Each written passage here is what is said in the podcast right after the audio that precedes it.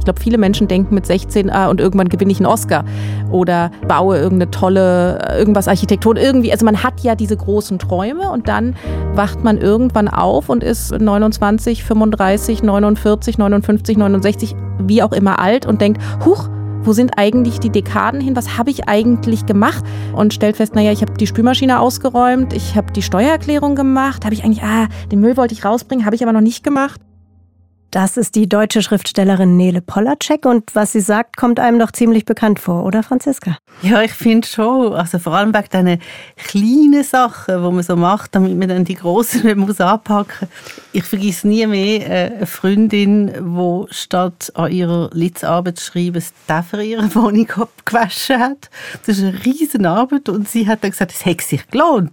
Das Putzwasser sei ganz braun sein. Darüber, wie uns der ganze alltägliche Kleinkram vom eigentlich Wichtigen, vom Verwirklichen unserer Träume abhält, darüber hat Nele Polacek einen wunderbaren Roman geschrieben.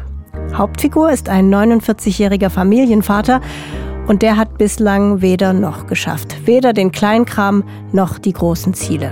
Er befindet sich gerade an einem Tiefpunkt in seinem Leben er lebt ein Leben, was nicht das ist, was er sich irgendwann mal ausgedacht hat. Also ich glaube, mit 17, wie die meisten Menschen, hatte er den Plan, das beste Buch der Welt zu schreiben, die glücklichste Beziehung der Welt zu führen, irgendwann mal der beste Vater der Welt zu werden und so weiter und so fort. Also große, große Pläne.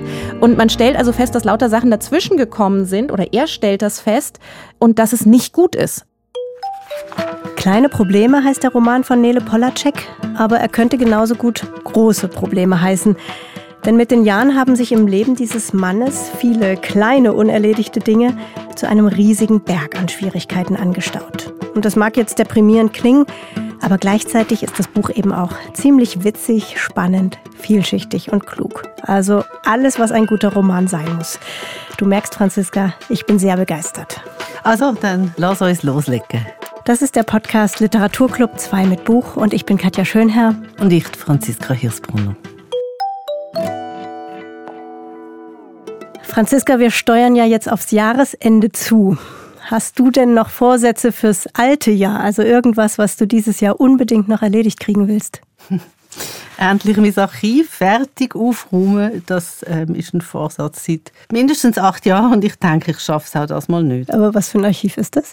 Ah, ich habe schon als Teenie zum Beispiel Zeitungsausschnitte gesammelt. Die kann man natürlich heute nicht mehr brauchen, aber sie stehen halt für etwas und die Frage ist jetzt wirklich auch, was mache ich damit? Ähm, einfach nur fortschmeißen kann ich sie irgendwie nicht. Ich hänge jetzt fest dran, aber es gibt auch irgendwie kein vernünftiges System, die einzuordnen. Ja, mit dem nicht fertig werden, da geht's dir ein bisschen, aber auch nur ein bisschen wie dem Lars Cornelius Messerschmidt. Lars Cornelius Messerschmidt, so heißt die Hauptfigur im Roman Kleine Probleme. Und dieser Lars ist das Gegenteil von jemandem, den man als Macher bezeichnen würde. Der ist nämlich ein großer Grübler und einer, der Aufgaben immer vor sich herschiebt, anstatt sie anzupacken.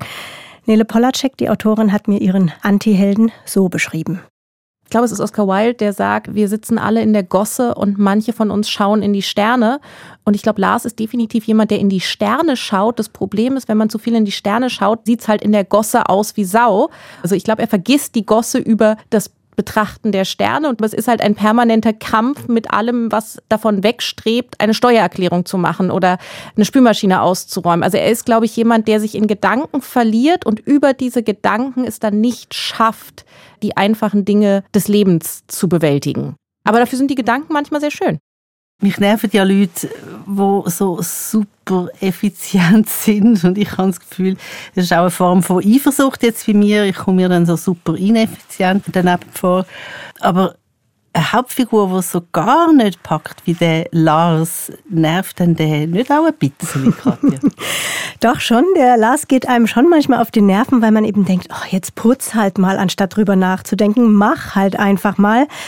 Aber ich konnte mich gleichzeitig eben doch ziemlich gut in den hineinversetzen, weil ich auch jemand bin, der gerne alles in Frage stellt. Und wirklich genervt von ihm ist aber seine Familie. Lars ist Vater von zwei Kindern, der 16-jährigen Lina und dem 20-jährigen Janis, der schon von zu Hause ausgezogen ist. Und der Roman spielt nun an Silvester. Da nimmt sich Lars nämlich am Morgen vor, bis zum Jahreswechsel um Mitternacht all das zu schaffen, was er in den Jahren davor nicht hingekriegt hat. Also gell, ich finde ja, ähm, Vorsätze an Silvester, das ist noch nicht besonders originell. Das ist ja etwas, wo wir alle mehr oder weniger uns vornehmen. Aber was ich jetzt schon sehr eigenartig finde, also der Lars will am Silvester alles schaffen, was er in den Jahren vorher nicht geschafft hat. Ganz genau. Er hat große Pläne und ich würde sagen, wir hören an der Stelle mal kurz rein in den Roman. Es war Freitag, der 31. Dezember und ich musste noch was erledigen. Also alles. Und wenn ich das so schreibe, habe ich gleich Linas Papa, übertreib nicht immer so im Kopf. Und wie sie dann nachdrücklich nicht mit den Augen rollt, weil das pubertär sei. Und mit 16 findet sich das Kind zu alt für pubertär. Ohne zu übertreiben, war es natürlich nicht wirklich alles, was ich noch erledigen musste. Ukraine zum Beispiel. Eindeutig nicht meine Aufgabe. Geldpolitik des europäischen Wirtschaftsraums, Kohleausstieg, Seenotrettung. Wobei Jannis sagen würde, das sei sehr wohl meine Aufgabe weil es unser aller Aufgabe sei. Und damit hat er irgendwie recht. Wie man mit 20 immer irgendwie recht hat, aber halt nur irgendwie. Also musste ich vielleicht nicht wirklich alles erledigen, aber eben doch alles, was nicht nur irgendwie meine Aufgabe war, sondern eben auch wirklich. Alles, was ich in dieser Woche nicht geschafft hatte. Oder in diesem Monat. In diesem Winter. In diesem Jahr. In diesem ganzen verdammten Leben. In 49 Jahren sammelt sich eine ganze Menge alles an. Katja, ich finde, das tönt ziemlich verzweifelt, also so wie eine existenzielle Überforderung, weil der Lars offenbar viel zu viel denkt, weil er vom Hundertsten ins Tausendste kommt und sich fast verrückt macht dabei.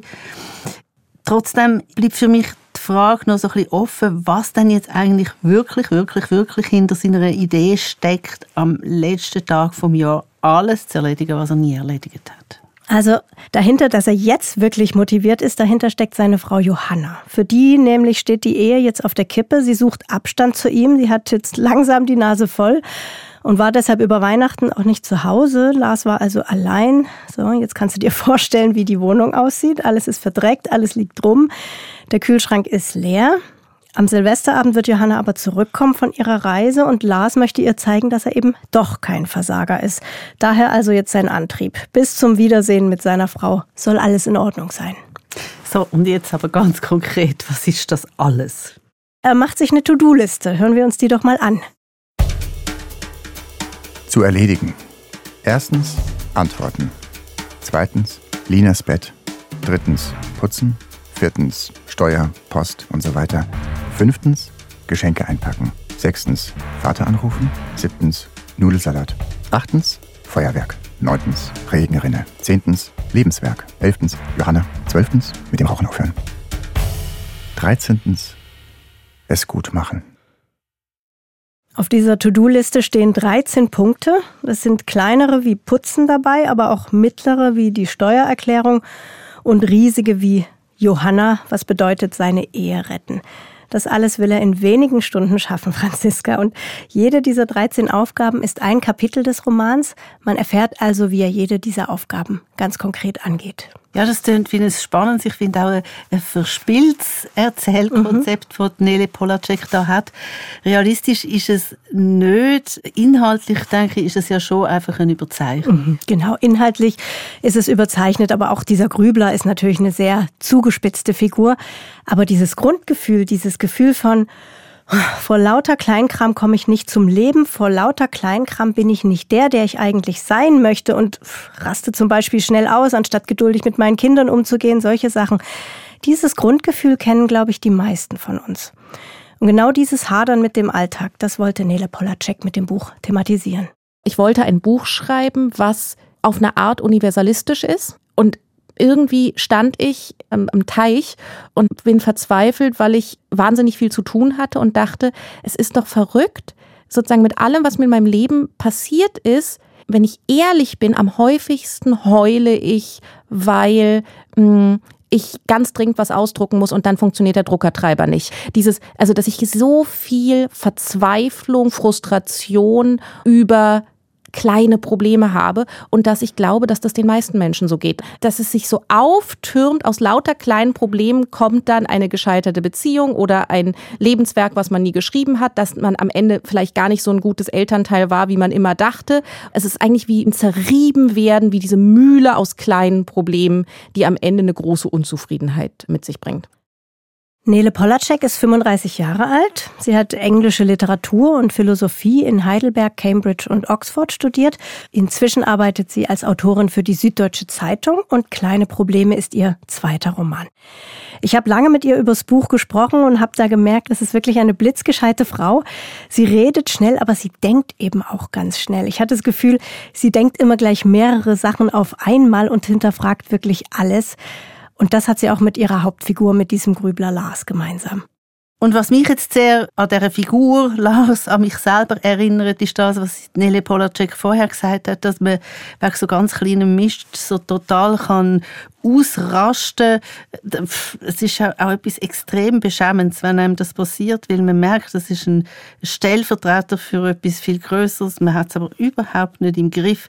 Man hat ja im Grunde genommen, also wenn ich jetzt so an die ganze To-Do-Liste denke, die ich an mich selber schreibe, so gut wie gar nichts im Griff ähm, in seinem Leben. Also, und ich denke dann manchmal auch, man ist halt wirklich ausgeliefert, oder? Mhm. Man ist ausgeliefert und man kommt vor lauter Kleinkram nicht dazu, so ein toller Mensch zu sein, wie man es gerne sein möchte.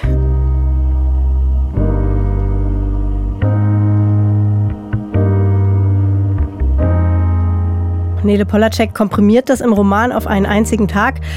Aber den meisten von uns geht es ja die ganze Zeit so, dass wir unentwegt der eigenen To-Do-Liste hinterherhecheln und dann denken wir auch immer noch, ich muss mich einfach noch mehr anstrengen. Wenn ich bloß selbstdisziplinierter wäre, wenn ich morgens um fünf aufstehen würde und so weiter, dann würde ich das auch alles hinkriegen.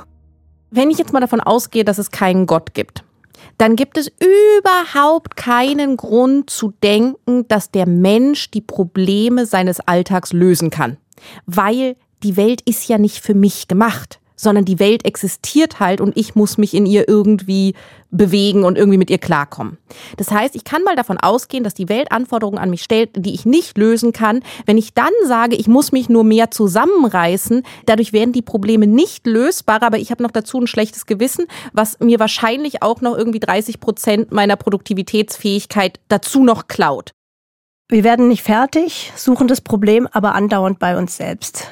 Als Nele Polacek das gesagt hat, musste ich spontan an ein anderes Buch denken, und zwar an ein Sachbuch von dem britischen Autor Oliver Bergman. Ah ja, das ist das äh, 4000 Wochen gsi, gell? Das ist ein ha. super Bestseller gsi. Kennst du sogar? Ja, und äh, mir ist der, der Untertitel äh, bliebe so halbe jedenfalls. Also das Leben ist zu kurz für Zeitmanagement. So Gen glaub, genau, das Leben ist zu kurz für Zeitmanagement ist ein super Untertitel, aber ich finde auch den Haupttitel ziemlich gut.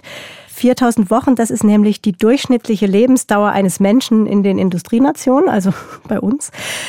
Und wenn man sich das mal auf der Zunge zergehen lässt, dann merkt man, 4000 hm, Wochen, das klingt ja, eigentlich nicht so viel. Ne? Und äh, darum geht's eben in, in dem Buch, dass Oliver Bergman sagt, unsere Lebenszeit ist begrenzt und wir werden einfach nie alles schaffen, was wir uns vornehmen. There's just a very basic point here that people miss because it's so obvious, I think, which is that there is no law of nature. That says. Es gibt uh, kein Naturgesetz, das besagt, nur weil wir etwas gerne schaffen wollen, ist auch genügend Zeit dafür da. Dass wir uns meist zu viel vornehmen, hat mit unserer Kultur zu tun, unserer Erziehung, sozialem Druck und so weiter. Aber eigentlich passt das gar nicht in eine Welt, in der jedes Leben nur von begrenzter Dauer ist. Es ist einfach, eine Liste mit 50 Dingen zu erstellen, die ich diese Woche gerne erledigen möchte. Aber nur weil ich mir so eine Liste gemacht habe, heißt das noch lange nicht, dass es überhaupt möglich ist, diese 50 Dinge zu schaffen. Oliver Bergman hat übrigens selber eine regelrechte Kehrtwende vollzogen. Er hat jahrelang für den Guardian eine ja, so eine Selbstoptimierungskolumne geschrieben. Also er war so eine Art Produktivitätsguru, hat Tipps gegeben, wie man sich besser organisieren kann, wie man sich die Zeit besser einteilt, welche Tools und Tricks es da so gibt. Und in dem Gespräch, das ich mit ihm geführt habe, hat er mir dann erzählt, er neigt eben auch dazu, sich zu viel vorzunehmen. Und früher dachte er eben auch immer, es liege an ihm, dass er nie fertig wird, an falscher Selbstorganisation oder so. Aber dann hatte er eine Art Erweckungsmoment auf einer Parkbank. Well, this was just a moment when I was even busier than usual, even more anxious about how I was going to get everything done. Damals hatte ich extrem viel zu tun und noch mehr Angst als sonst, all die Dinge, die ich mir vorgenommen habe, nicht zu schaffen. Ich habe auf dieser Parkbank gesessen und nach einer Lösung gesucht. Ich habe überlegt, welche Zeitmanagement-Methoden sich kombinieren lassen, wie ich noch selbstdisziplinierter werden könnte und so weiter. Und dann kam mir eine Eingebung.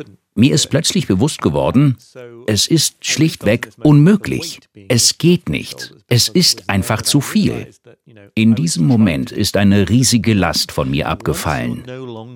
Wenn man sich eingesteht, dass etwas unmöglich ist und wenn man nicht mehr versucht, einem unrealistischen Ziel hinterher zu hecheln, dann ist man frei frei, seine Zeit und Energie vermehrt in die Sachen zu stecken, die wirklich wichtig sind. Okay, und jetzt muss man halt noch herausfinden, was wirklich wichtig ist im Leben. Was findest denn du am spannendsten am Oliver Berkman sein Buch? Naja, es kommt am Anfang ein bisschen daher wie so ein Lebensratgeber, aber so plump ist das Buch nicht, überhaupt nicht. Im Grunde ist es eine philosophische Reflexion über Zeit und er schreibt über unsere Vorstellung von Zeit und sagt, eigentlich ist es logisch, aber man muss es sich immer wieder, immer wieder selber sagen, dass man in etwas, das endlich ist, also unsere Lebenszeit, auch nicht unendlich viel hineinstopfen kann. Und auch interessant fand ich so ein paar Phänomene aus unserem Alltag, die er beleuchtet und die wahrscheinlich viele von uns aus ihrem Arbeitsleben kennen. There's this phenomenon, which is if you get very efficient at processing your work, all that will happen is that you get more work to do. Leute, die sehr effizient arbeiten, kriegen mit der Zeit immer mehr Arbeit. Auch sie werden nie mit allem fertig. Das mag paradox klingen, aber eigentlich ist es ziemlich logisch. Wer zum Beispiel immer blitzschnell seine E-Mails beantwortet, wird nur mehr und mehr E-Mails kriegen. Man antwortet, der andere antwortet zurück und so geht das immer weiter. Die meisten Büroangestellten dürften das kennen. Jemand, der besonders gut in etwas ist, wird einfach mehr von dieser Arbeit kriegen. Auch er wird nie mit allem fertig sein. Effizienz ist kein Mittel, um alles zu schaffen. Ans Ende der Arbeit gelangt man nur, indem man weniger Aufgaben als wichtig betrachtet. Klingt unmöglich, aber alles steht und fällt mit der Prioritätensetzung. Dass Effizienz dafür sorgt, dass man nur mehr und noch mehr zu tun hat, das fand ich einen ziemlich interessanten Gedanken, Franziska. Ja, ich auch, aber irgendwie hänge ich jetzt noch ein bisschen mehr an dem Wort äh, Prioritätssetzung. Ähm, ganz viele Leute arbeiten doch gar nicht in Verhältnis, wo sie über sich und ihre Arbeit könnten äh, verfügen. Also es tut mir schon ein sehr privilegierter Blick, wo der Bergman da hat, ähm, aus seiner Perspektive. Er ist Bestsellerautor, er kann nur schon finanziell bestimmen, was er macht, was er nicht macht. Ja, ja, also klar, er ist in einer ganz privilegierten Situation, aber trotzdem finde ich das so ganz für mich einfach einen sehr tröstlichen Gedanken, mir immer wieder zu sagen, ich kann nicht alles schaffen und ich bin daran aber auch nicht schuld. Oliver Bergman hat mir dann auch noch erzählt, dass er trotz seines Erweckungsmoments auch heute noch hin und wieder in Stress gerät. Also er ist nicht davor gefeit, sich zu viel vorzunehmen. Und ein paar von seinen früheren Selbstorganisationstechniken, die benutzt er auch heute immer noch. Aber anders als früher erwartet er eben jetzt nicht mehr von ihnen, dass sie ihn retten werden. Ich benutze die bekannte Pomodoro-Technik. Diese Technik besagt, man soll seine Arbeitszeit zerlegen. 20 Minuten lang arbeiten, dann 5 Minuten Pause machen, dann wieder 20 Minuten arbeiten und so weiter. Ich mache das so und benutze dafür einen Timer. Das sorgt dafür, dass ich in den Arbeitsphasen sehr konzentriert bin. Außerdem führe ich natürlich eine To-Do-Liste. Dann muss ich nicht immer erst überlegen, was ich zu tun habe, sondern kann einfach dort draufschauen. Und ich habe für mich eine Arbeitszeitregel aufgestellt. Ich sage mir, du musst morgens spätestens um 10.30 Uhr am Schreibtisch sitzen. Das klingt sehr spät, ich weiß, als wäre ich faul. Aber diese Regel besagt ja nicht, dass ich immer erst um 10.30 Uhr mit der Arbeit beginne. Sie besagt nur, 10.30 Uhr ist das Späteste. Diese Regel hat den Effekt, dass ich mich wahnsinnig gut und produktiv fühle, wenn ich morgens schon um 8 Uhr anfange. Hätte ich hingegen das Ziel, immer um 8 Uhr zu beginnen und würde es dann einmal erst um 8.30 Uhr schaffen, dann bekäme ich ein schlechtes Gewissen. Deshalb mein Credo, lieber niedrige Ziele setzen und diese dann übererfüllen. Also Franziska, niedrige Ziele setzen, das ist die Lösung. Ja, aber ich habe das Gefühl, ähm, Oliver Berkman, sein Ratschlag, das wäre ja jetzt für den Held von der Nele Polacek nicht so geeignet. Der hat ja da eben seine Liste. Geht jetzt das große Scheitern los im Roman? Naja, so einfach ist es nicht. Also er kämpft wie ein Löwe. Es geht auch allerhand schief. Aber er kommt eben jetzt doch endlich mal so Stück für Stück vorwärts. Ein Punkt auf der Liste war zum Beispiel der Punkt Lebenswerk. Dazu muss man wissen, der Lars hat jahrelang als Redakteur gearbeitet und diesen Job hat er irgendwann gekündigt, weil er vorhatte, ein Buch zu schreiben, eben sein Lebenswerk, wie er es nennt. Er hat also wirklich was gewagt, um diesen Traum zu verwirklichen. Seine Frau Johanna hat ihn dabei auch sehr unterstützt, aber du kannst es dir denken, so richtig, oder nee, es ist gar nichts draus geworden bislang. Grübler Lars hat seit der Kündigung einfach zu Hause rumgehangen, hat dabei ein schlechtes Gewissen gehabt und seine Familie genervt. Und jetzt an diesem Silvestertag macht er sich eben ans Schreiben. Stand ja auch auf seiner To-Do-Liste. Und am Ende ist es so, dass man dieses ganze Buch, also Nele Polaceks Roman, auch als den Roman von Lars lesen kann, also als sein Lebenswerk. Am Schluss steht dann nämlich sogar eine Danksagung von Lars, was ich übrigens eine, eine sehr schöne Idee fand. Also den Punkt Lebenswerk, den immerhin, den kann er von seiner To-Do-Liste abhaken. Was hat er dann sonst noch auf der Liste? Ich habe es jetzt nicht mehr so präsent. Ja, das waren 13 Sachen. Wir können jetzt auch nicht alle durchgehen, aber ein nettes Beispiel wäre noch der Nudelsalat. Okay, Nudelsalat, wenn wir uns einigen, ist das unser Hörnli-Salat. ähm, warum jetzt den? Den braucht er für die Silvesterfeier später bei seinem Sohn. Gut, und das ist ja sicher viel einfacher gewesen, als ähm, mit dem Lebenswerk anfangen. Oder? Mm, nicht, wenn man keine Pasta im Haus hat und also Nudelsalat aus Karotten machen muss. Erstmal Karotten schälen, dachte ich. Wobei ich noch nicht genau wusste, was ich mit den Karotten anfangen wollte. Nur dass es in Anbetracht der Möglichkeiten wohl auf Karotten hinauslaufen würde. Und wenn Karotten veganer Lachs sein können, dann können sie auch vegane Schinkenspicker sein. Sowieso können Karotten erstmal alles sein, was sie sein wollen, womit sie sich wohlfühlen. Und dann dachte ich kurz, ob ich es nicht sprachlich lösen sollte. Ob ich nicht einfach mit einer großen Schüssel gewürfelter Karotten bei Jannis aufschlagen sollte und, wenn mich die Kinder fragend anschauen, erklären, dass dieser orangene Würfel aber eine Erbse ist – und diese orange Würfel eine Nudel. Und dieser andere orange Würfel ist Dressing. Und wenn irgendjemand behauptet, es handle sich ausschließlich um Karotte, sage ich, Sprache schafft Wirklichkeit. Und dann wollen wir doch mal sehen, ob die da mit mir diskutieren wollen. Ich finde das wunderbar. Also Sprache schafft Wirklichkeit, da sind wir ja schon fast beim Philosoph Ludwig Wittgenstein, der gesagt hat, die Grenzen meiner Sprache sind die Grenzen meiner Welt. Und bei der Nele Polacek dunkt mich jetzt, dass die Grenzen ziemlich weit aufgemacht werden. Naja, und dieses, dieses Philosophische, das, das liegt so unter dem ganzen Roman. Das fand ich so schön. Das ist oberflächlich witzig, aber unten drunter liegt ganz, ganz viel Wissen. Nele Polacek hat ja auch Philosophie studiert und eben an Lars Grübelein merkt man das ziemlich oft. Zum Beispiel eben, wenn er Karottensalat zum Nudelsalat umdefiniert. Diese Grübeleien übers Alltägliche, die fand ich wirklich herrlich zu lesen. Ja, ich denke, was ich jetzt so gehört habe, an Ausschnitt aus dem Buch, äh, gibt mir auch das Gefühl, herrlich, witzig, berührend. Du hast am Anfang aber auch mal gesagt, dass kleine Probleme auch ernst seien. Aber was denkst du denn da? Ja, es hat ein paar traurige Szenen drin, ähm, vor allem immer dann, wenn es um seine Ehe mit Johanna geht. Also wie gesagt, die kriselt. Johanna weiß nicht, ob sie mit diesem Träumer zusammenbleiben will, deshalb ist sie über Weihnachten auch verreist. Und dann hören wir doch hier mal noch eine Stelle, wo sie miteinander telefonieren. Mach's gut, Lars. Warte noch. Was denn? Kannst du trotzdem noch dranbleiben? Lars, bitte, was soll das denn jetzt? Johanna, bleib bitte noch dran, ja? Einfach so. Kannst du einfach so noch dranbleiben? Wir müssen auch gar nichts mehr sagen. Bleib einfach dran. Ja? Und dann sagte sie nichts mehr. Und erst dachte ich, dass sie jetzt auflegen würde. Aber dann hörte ich, wie sie ein Taschentuch aus der Schachtel zog. Ich hörte, wie das Papier in ihren Kopfhörern raschelte, als trocknete sie ihre Augen. Später hörte ich den Wasserkocher rauschen. Ich hörte das Klimpern des Löffels und wie sie beim Hinsetzen seufzte. Und dass es zweieinhalb Löffel Zucker waren. Das hörte ich nicht, aber ich weiß es. Je größer der Kummer, desto voller die Löffel. Und wenn mich nicht alles täuschte, klangen so Suppenlöffel. Irgendwann hörte ich, wie sie ihre Zähne putzte. Und ich glaube, da hörte ich sie nochmal weinen. Aber ganz sicher bin ich mir nicht. Ich hörte, wie sie ihren Schlafanzug anzog, wie sie sich ins Bett legte und ein Buch aufschlug. Und eigentlich wollte ich unbedingt wissen, was das für ein Buch war, das sie da las. Das war ja immer das Schönste, wenn sie mir am Abend von ihrem Lesen erzählte, wenn sie plötzlich anfing zu kichern oder mir eine Passage vorlas und wir dann für einen Moment in den Gedanken eines anderen ganz nah beieinander waren und alles irgendwie verbunden. Aber dann traute ich mich nicht zu fragen. Also hörte ich ihr beim Blättern zu.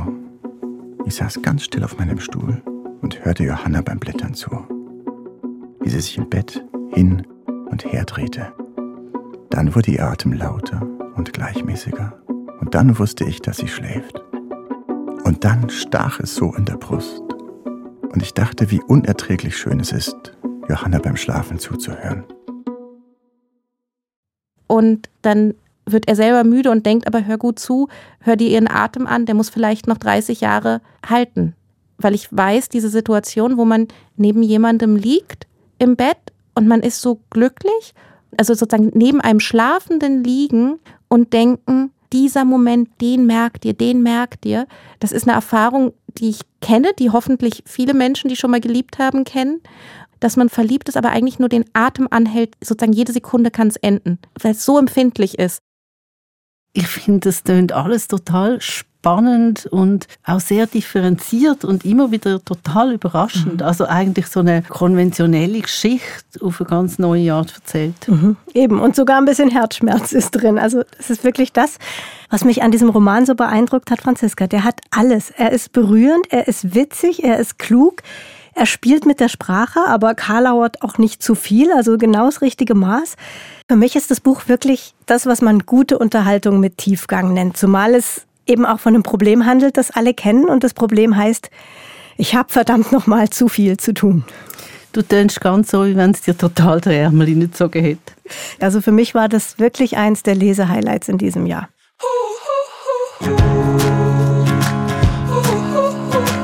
Das war der Podcast Literaturclub 2 mit Buch mit mir, Katja Schönherr. Und mit mir, der Franziska Hirsbrunner. Produktion Barbara Peter, Sounddesign Serge Krebs. Der Roman, über den wir gesprochen haben, heißt Kleine Probleme, geschrieben von Nele Polacek. Kleine Probleme hat 200 Seiten und ist bei Galliani Berlin erschienen. Die Ausschnitte aus dem Buch hat der Schauspieler Thomas Douglas gelesen und alle Angaben zu diesem Podcast finden sich auch auf srf.ch-audio unter dem Stichwort Literaturclub 2 mit Buch. Du musst jetzt aufstehen, rausgehen, Zähne putzen, ein Creme abnehmen, Zeit Zeitung gucken, losgehen, anstehen, draufgehen. Hörst du die Stimme, die sagt, nutze den Tag, aber ich will nicht.